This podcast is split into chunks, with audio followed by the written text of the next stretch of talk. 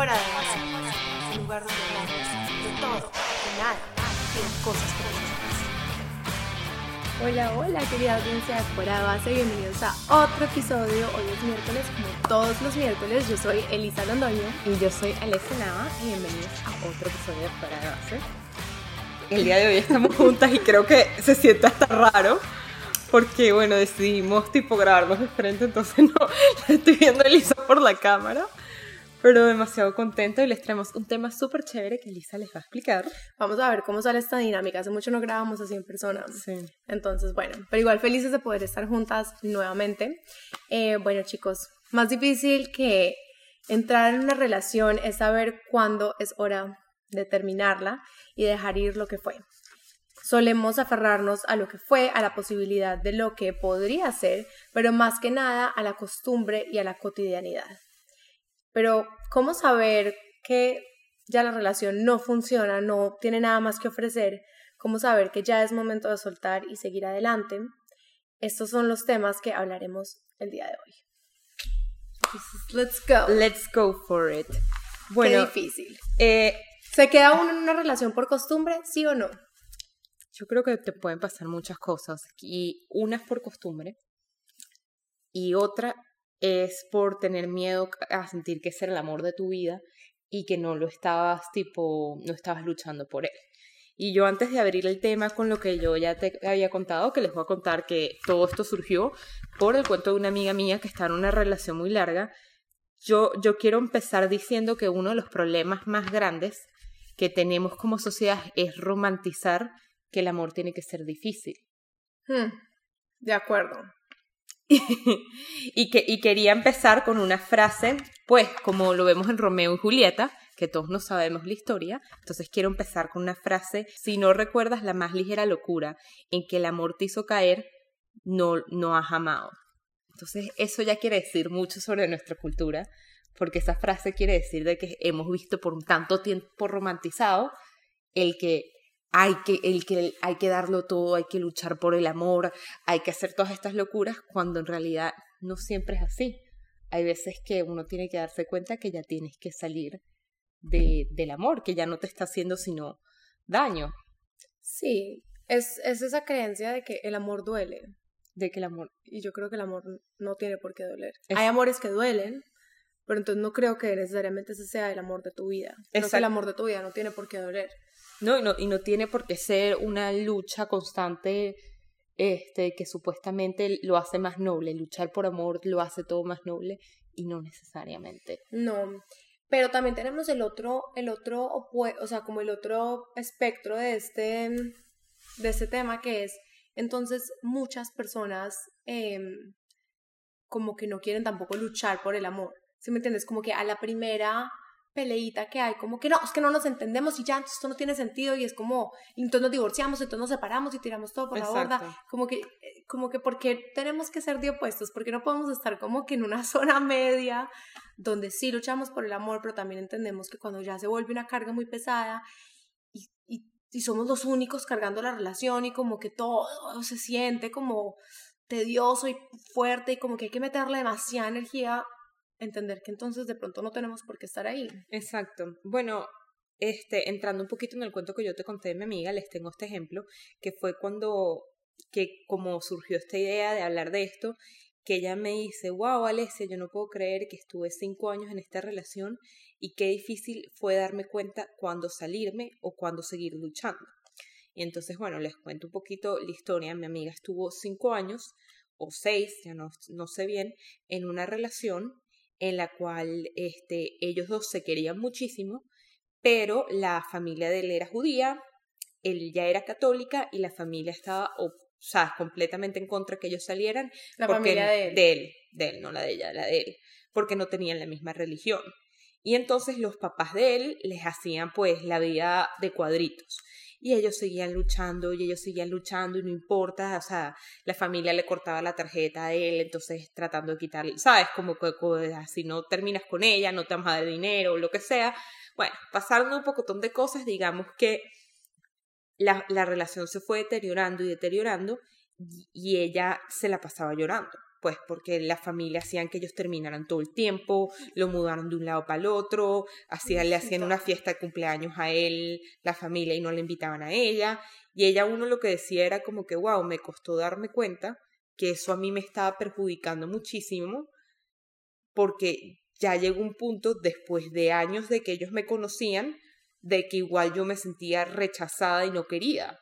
Y que así lo pusieses como excusa a la religión, al final era algo muy personal, porque tú sí me conoces, llevo años con tu hijo, yo estaba dispuesta hasta cambiarme de religión, lo que me estás diciendo, 100%, ella estaba hasta dispuesta de hacer lo que ella tenía que hacer, o sea, porque ella de verdad tenía en su cabeza de que ella iba a luchar por amor y si pero, pero pues, al final los papás nunca estuvieron de acuerdo y ella me dijo que eso le afectó muchísimo, que ella se preguntaba como que por qué nunca soy suficiente para ellos, por qué no me invitan a ningún lado, siempre en una situación incómoda, siempre, ¿sabes? Y al final, pues también a la, a la otra persona son tus papás.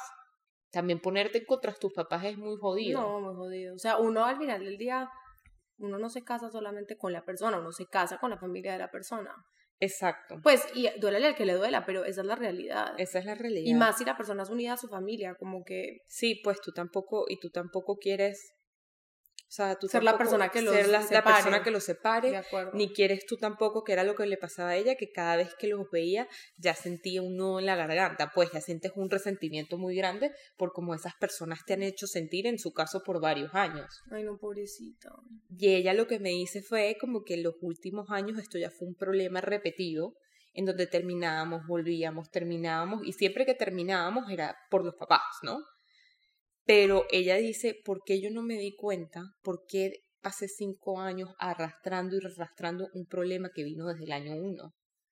¿Por qué no supimos parar? Porque yo tenía esa mentalidad de hay que lucharlo todo por amor y lo que hice fue arrastrar el dolor. Y me dice como que cuando uno se da cuenta de verdad cuando lo que estás haciendo en vez de luchar es perjudicándote, cómo darte cuenta cuándo es el momento exacto de salir una relación. Eso es muy, difícil, porque yo creo que es un proceso diferente para cada persona, pero en mi caso es cualquier cosa que me quite la paz, no es para mí. No es para mí. Y yo siempre, o sea, lo he tenido muy claro y siempre lo digo como que si algo no me está generando paz, me está generando antes intranquilidad, lo hablo y trato de resolverlo. Y si no hallo cómo resolverlo y veo que ya se está alargando, es como yo no voy a poner, ¿cómo se dice?, en juego mi, mi paz y mi tranquilidad por nadie, porque al final del día para mí la paz es lo más cercano a la felicidad. O sea, yo soy una persona que considero que la paz es lo mismo que la felicidad. Sí.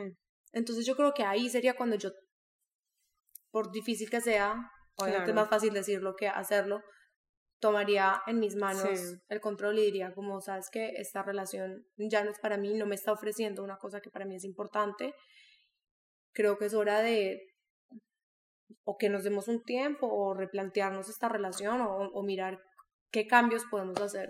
Sí, yo creo que, por ejemplo, mm, hay, hay veces que uno lo ve más fácil que otras y en el caso, por ejemplo, para nuestros oyentes que están en un caso como el de mi amiga, en los cual los dos se amaban y los dos simplemente no querían de estar- dejar de estar juntos.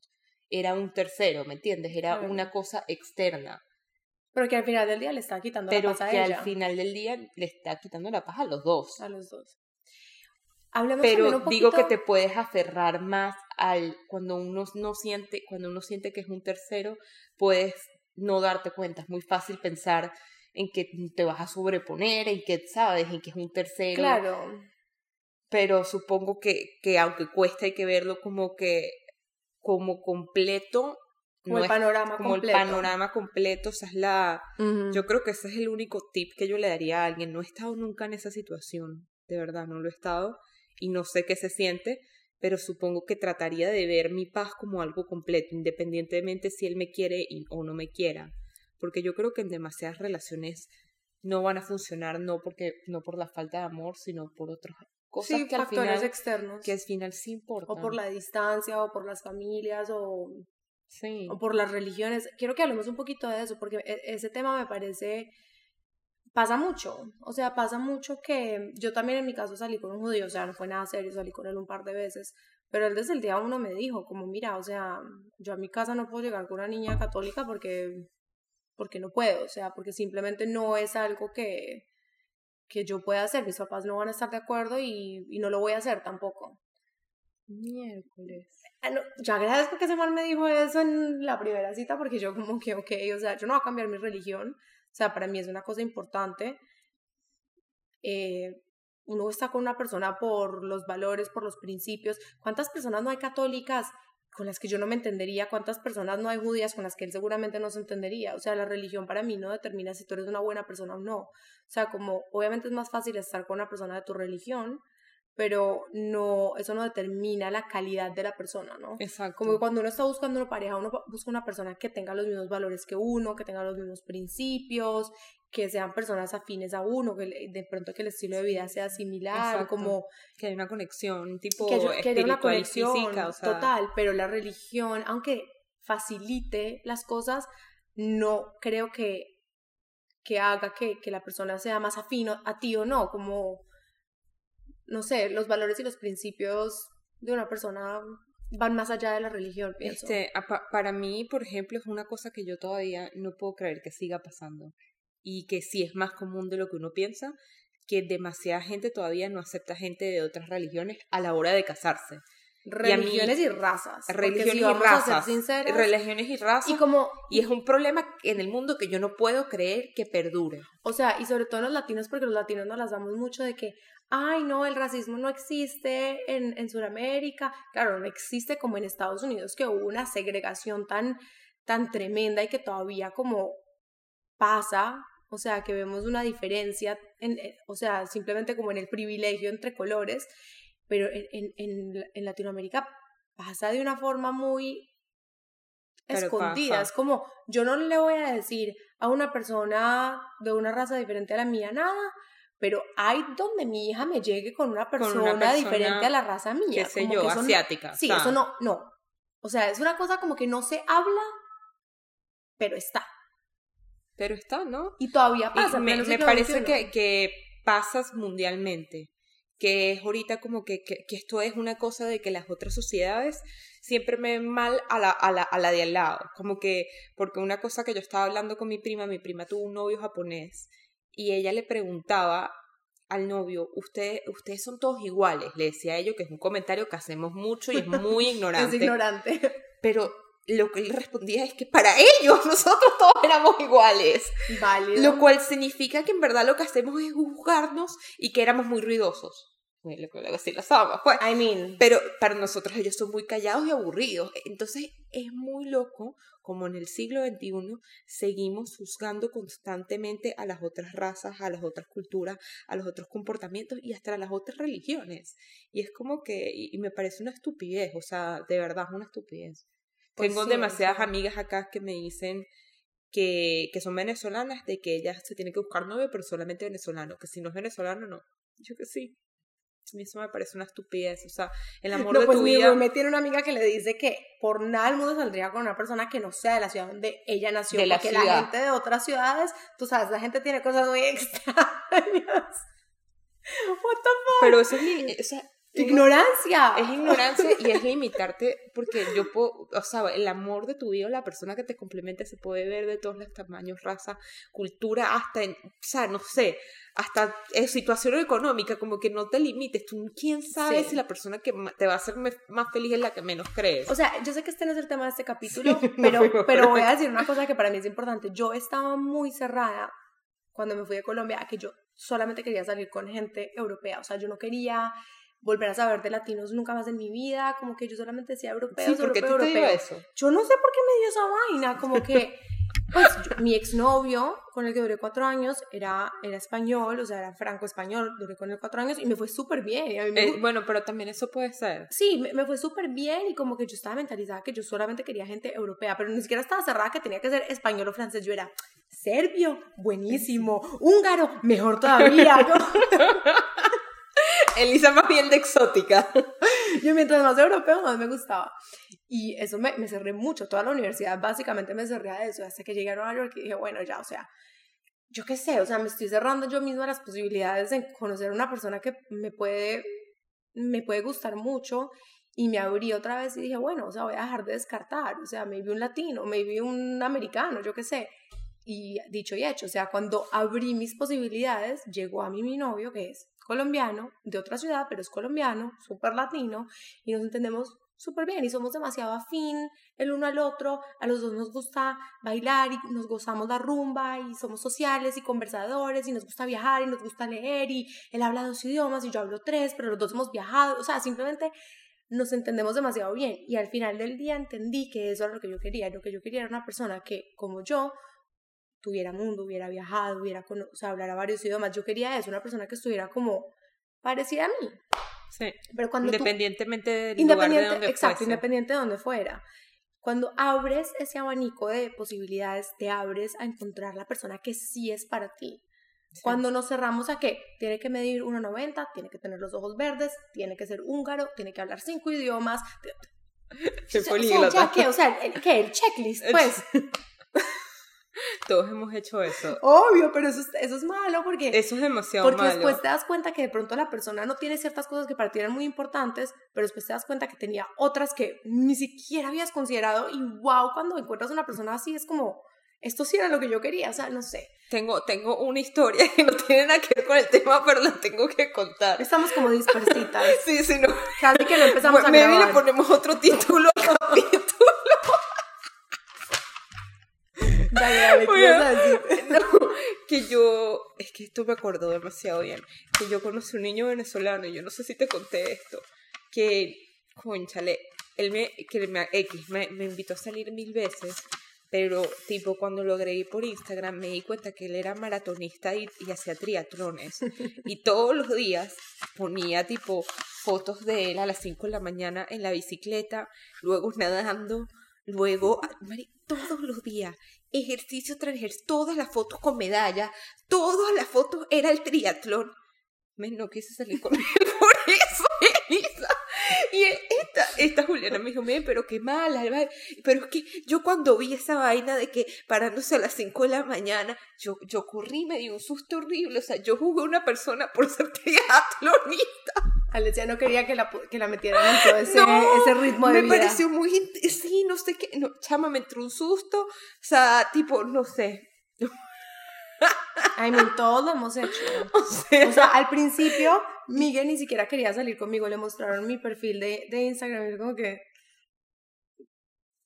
ella no. creo que ella no. y caíste. Yo no sé, que traerla que nos cuente por qué no. Porque, no, es que, es que uno es muy bobo, yo, quién sabe, tal vez y el amor de mi vida era el triatlonista y yo no, y yo no quise porque solo me imaginé ya alguien parándome a las 5 de la mañana montarme en bici y fue que, mm, esto como que no, No va con mi estilo de vida. no va con mi estilo de vida. Ay, muy bueno. Pero yo quiero contar también una historia de cuando yo me di cuenta de, de que ya estaba en una relación que para mí no tenía ni pies ni cabeza y es con mi exnovio con el que salí cuatro años.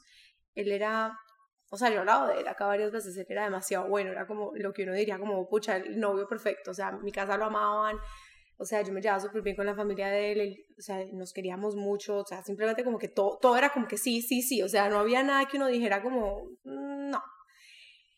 El caso es que yo me empecé a sentir muy frustrada porque como todo era tan perfecto, yo decía, oh, pucha, si yo me quedo, yo lo conocí a los 16, entonces yo decía, si yo me quedo aquí, aquí ya me quedé para siempre y no conocí a nadie más y no viví y no hice lo que tenía que hacer y me daba un miedo. Tú no sabes el miedo que yo sentía, yo decía, yo no una fobia. Sí. Esa fobia cuando uno siente que... Sí, yo decía, pero es que es demasiado perfecto y entonces ya, o sea, simplemente en esto se me fue toda la vida. Entonces empecé a tener un cambio de actitud, obviamente inconsciente, con él y empecé como a ser grosera, o sea, como que él me decía tal cosa y yo, pero ¿por qué me estás diciendo tal cosa? Pues como que todo, todo era, para mí todo me irritaba, todo era una pelea, o sea, yo le decía, me estoy leyendo tal libro y él me decía, ay, yo también me lo empecé a leer y yo era como que, ¿por qué te tenés que leer lo que yo me estoy leyendo? O sea, como que todo me Todo se te empezó a incrustar. Eso es lo que eso, me- eso me pasa, que hay gente que se te empieza a meter y ya no pueden No, decir ni hola. No, no, no tiene nada que ver. No tiene, o sea, Sí, no tiene nada que ver con la persona, es uno mismo que no sé, te, exacto. Entonces, yo estando en esa relación después de cuatro años y todo, yo dije, tengo que tomar la decisión de soltar porque yo ya no me estoy sintiendo bien con él. No me gusta como yo soy con él y él no se y entonces más rabia me da porque yo sabía que él no se merecía. yo creo, yo creo que eso puede ser un buen indicatorio, que ya no te gusta la persona que te has convertido. Exacto, no me gustaba la persona que yo era con él, y entonces más rabia me daba porque yo sabía que él no se merecía que yo fuera así, pero eso era lo que me nacía, entonces era como un debate interno constante y, y yo dije no, o sea, creo que mm, aquí es, me toca soltar y me senté con él y obviamente le expliqué todo y le dije como, pues le expliqué las cosas, obviamente fue difícil porque también la costumbre al final del día afecta un montón, pero creo que al final del día fue lo mejor. Y lo, una cosa que yo le decía a él era como, porque él me decía, no, pero es que no terminamos. Y yo le decía, pero a ti, ¿qué te sirve aferrarte a mí si de pronto yo no soy la persona correcta para ti? Entonces te estás aferrando, te estás cerrando a la posibilidad de conocer a la persona que sí es para ti. O sea, mira eso, cuando nos aferramos a la persona que no es, estás dejando pasar la posibilidad de la persona que sí es. Todo el tiempo que le dedicas a una cosa es tiempo que no le dedicaste a otra. Es así y siempre lo pienso y últimamente lo que le está contando Elisa me he vuelto súper corta cabeza con la gente con la que salgo. Antes yo era más como que, ay, bueno, ahorita yo estoy como que no me sirve pa. no. No, y te lo juro, y ha sido la mejor decisión que, que he aprendido a tomar. Niñas, lo que nos sirve, que no estorbe. Este, bueno, la mía pues en relaciones más cortas, pero igual al final es cuando, cuando parar y yo creo de, de verdad, indicatorio que te estás volviendo a alguien que no, no, no estás, o sea, no, no te sientes orgulloso de. Indicatorio que te quita la paz. Cuando empiezas a mentirle, mentirle familias y amigos sobre las acciones de esa persona, a excusarlo. Tú cuando estás o haciendo, ocultarlas. Exacto. Es como no voy a contar. Cuando ya sabes Cuando que ya no tú puedes contar, estás es o, como que, eh, mm, ocultando o excusando, eso es porque muy en el fondo tú sabes que si contaras la verdad no fuese aceptado. Y es como que ya te comportas distinto, ya hay, hay algo que está pasando y a veces uno lo sabe, pero no quieres realmente darte cuenta, ¿sabes? Como que tú muy en el fondo lo sabes. ¿Por qué estás mintiendo por él? Tienes que preguntarte, ¿por qué estoy mintiendo? ¿O porque ya no me está provocando? O sea, esto es una cosa que, por ejemplo, lo- le pasó a mi hermana en una relación pasada y era que ella no terminaba con él. Tuvo tres años con él, uno y medio queriéndole terminar. Sorry, hermana, que estoy contando este cuento. Y el último año y medio, ella no quería tener relaciones con él. Y hacía todo para no tenerlos. Y uno de los indicativos más grandes es porque ella no te provoca a tu pareja de esa manera. Tipo, ella llegaba, Adriana me va a matar, y me decía, ay, qué fastidio. Hoy mi novio quería tirar conmigo. Tuve que decir que me dolía la barriga. Y yo, Adriana, pero ¿cómo puedes vivir así? Y ella me decía, ay, qué fastidio, ya viene a visitarme. Y yo, pero termínale. Y me decía, es que no puedo porque es mi mejor amigo. Y así estuvo como un año y medio hasta que le terminó. Y ella misma me dice, un año y medio me gustó. De tres años, un año y medio me gustó y el otro era mi mejor amigo. Pero ¿y todavía son amigos. No, Of course. no, porque él quedó full dolido. of course. Él quedó full dolido. Sí. Y ella sabe que es que, que ella me decía, es que me costaba porque era mi mejor amigo, yo sí la pasaba bien. Eh, era una cosa que no sabía, no sabía darme cuenta cuál era un amor este mm, de relación y un amor de amistad. Digamos, de un amor, de una amistad muy profunda. Válido. Que es una situación muy difícil. Eh, o sea, es nadie muy- está diciendo que, que aceptarlo y, y tomar la decisión sea No. fácil. No lo es. Pero creo que sí hay cosas, como dice Alesia, que, que son indicadores y que uno simplemente pues tienes que estar aware y despierta y, y darte cuenta por qué te estás sintiendo de esa Exactamente. forma. Y cuando ya empiezas también tú a, a, a querer ser infiel, ¿por qué estás queriendo ser infiel? Porque eso también le ha pasado, aunque digan, ay, las mujeres no lo hacen, mis amigas también lo han hecho. Mis amigas también lo han hecho y mis amigos hombres también. A todos les ha pasado que se quedan demasiado en una relación y empiezan a ver infidelidades de ambos lados o pensamientos de, o tan solo, o sea, una cosa que me pasó a mí fue que un día estaba durmiendo con, con un novio y me desperté de él y, y lo vi así en la noche. Y me acuerdo que pensé, yo de verdad me voy a quedar con él toda mi vida. ¿A ti te gustaría que sea la última persona que tú beses? Y me entró un miedo. Ay, eso está muy horrible, ese, Ay, ese pensamiento está muy grave. Pero dime que por favor que después de eso saliste corriendo. No sé con él. ¿Seguiste con él? ¿Por cuánto tiempo? Por un, un tiempito ya. No, pero es que fue una cosa como de momento. Fue un momento que me desperté y lo vi y fue como que, y me pregunté a mí misma, ¿es o no, la da o no la da? Y como que no la dio tanto en ese, en ese momento me dio medio miedo. No sé. Sí, yo no sé.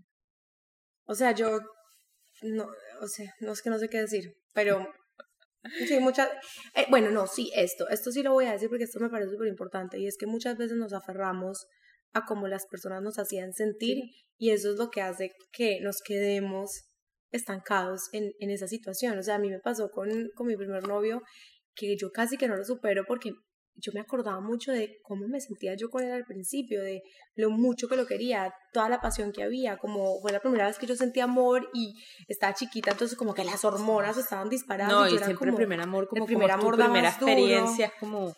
Sí, o sea, yo como que me acordaba de eso, yo decía, pero yo quiero volver a sentir esto, esto es lo que yo quiero, entonces casi que no lo supero, dos años superándolo, y era una cosa que era como, eh, no era un sentimiento real, porque era cómo me hacía sentir el pasado, eso ya fue, ya lo viví, no es como me hace sentir ahorita. Exacto. Es que siento que uno, que hay, que hay muchos factores que uno confunde, que es como te hacía sentir el potencial, uno se enamora del potencial que tiene la relación, porque justamente esto me decía mi amigo, tú sabes quién, que nos le encantaba siempre hablarme de esto y me decía, yo me quedé con ella por el potencial de lo que yo pensaba que ella podía hacer, no de lo que ella era. Por el- entonces es como te hacía sentir por el potencial y por, por la costumbre. O sea, pueden ser tantos factores que nos lleve a uno no poder terminar una relación y es muy difícil y hay que analizarlo y sobre todo este es el problema, la mayoría de gente les pasa luego como mi amiga que ella le da rabia recordarse, ah, ¿por qué estuve cinco años con él? Qué fastidio, yo he podido ser feliz desde antes. Y es como que, bueno, si ya pasó, ya pasó, pero la gente que está escuchando a cualquiera que esté en una situación similar, piensa en verdad en que cuando tú arrastras algo por mucho tiempo, lo que te hace es quitarte tiempo en el cual has podido ser feliz. Sí. Y ojo, volvemos y reiteramos, eso no quiere decir que uno no pueda luchar por las relaciones y uno no pueda trabajar en ellas. Pero creo que es cuando ya llegas a ese punto de que ya ves que eso no tiene ni pies ni cabeza y es como que. ¿qué sigo haciendo aquí? Exacto. Y esta es mi última frase de Romeo y Julieta, perdón, pero es que la hoy. No, no, no, es que la primera fue como que la parte de la obra en la que, hoy me puse intelectual, en la que romantizan luchar, y la segunda que quiero decir es cuando ya viene la realidad, que en verdad a veces luchar es simplemente es lo que está haciendo es una locura, es algo que no es sano. Entonces dice, en nuestros locos intentos renunciamos a lo que somos por lo que esperamos ser. Romeo y Julieta. ¡Bum! Espero que hayan aprendido algo. Espero que hayan aprendido mucho de Alesia. Pero bueno, yo sí quiero dar como tres pasos, it, tres pasos para soltar lo que ya fue. Porque como venimos diciendo, muchas veces nos quedamos ahí, es por eso, por lo que fue. Entonces el primero es a sincerarnos con nosotros mismos y ver las cosas por lo que son, no por lo que fueron o pudieron ser. Entonces creo que es un momento de introspección y de verdad es un momento en el que hay que ser reales. Exacto. Em, la segunda es dejar el miedo atrás de afrontar la vida sin esa persona. Em, la tusa es, obviamente es maluca, o sea, es algo por lo cual de pronto no queremos pasar, pero nunca va a ser peor que estar con la persona que no es para ti. Exactamente. Y la, la tercera es eh, mentalízate a que cuando encuentres a la persona que sí es para ti, las cosas van a fluir y van a sentirse fáciles, van a ser effortless. Y creo que esa es la clave. Cuando estás en una relación y todo se siente como que, que las cosas fluyen y que te entiendes bien con la otra persona y que todo simplemente como que va cayendo en su lugar. Yo creo que eso es un muy buen indicador de que estás donde tienes que estar. Estás donde tienes que estar. Me encantó, Eli. Creo que nada más le agregaría que además no se juzguen. Si tú te ha tomado demasiado terminarlo en la persona, no te juzgues. Siempre puedes tomar acción ahorita o esperar que las cosas a veces no estás preparado para, pa- psicológicamente para hacer este paso, pero llegará el momento que lo podrás hacer, así que lo más importante es tipo no ser tan duro con contigo mismo. Sí, estoy de acuerdo contigo. No juzgar. No, No juz- no juzgarte, porque a veces uno, pero ¿por qué no le dije antes? Bueno, no te puedes, ya no vas a sufrir toda la vida, No, o sea, y muchas veces como que de pronto no te diste cuenta antes porque no, te- no habías aprendido lo que tenías que Que aprender. aprender. Y esa es la cosa, o sea, la vida y las situaciones no nos van a dejar tranquilos hasta que de al, o sea, de lo que ten- o sea, de lo que estamos viendo aprendamos lo que tenemos que aprender. Y muchas veces pasamos de esa relación y llegamos a otra y es exactamente la misma vaina y es, ok, pero ¿qué es lo que tienes que aprender que no has aprendido? No lo aprendiste con esta persona, no lo has aprendido con la que estás en este momento. O sea, hay lecciones, la vida es de lecciones y tenemos que estar, o sea, tenemos que vivir la vida conscientes y no vivirla en piloto automático. Y cuando estamos conscientes entendemos por qué tenemos que aprender las cosas que tenemos que aprender, tomamos la lección y seguimos a la próxima. Lo era amiga. Bueno, y el día de hoy no tenemos consultorio, mm, pero Se nos olvida siempre el consultorio y pedimos disculpas. Pero creo que toda esta, esta charla fue como un consultorio Fue como extenso. un consultorio extenso. Ay. Lo que sí queremos es pasar a Fuego Fuego Time.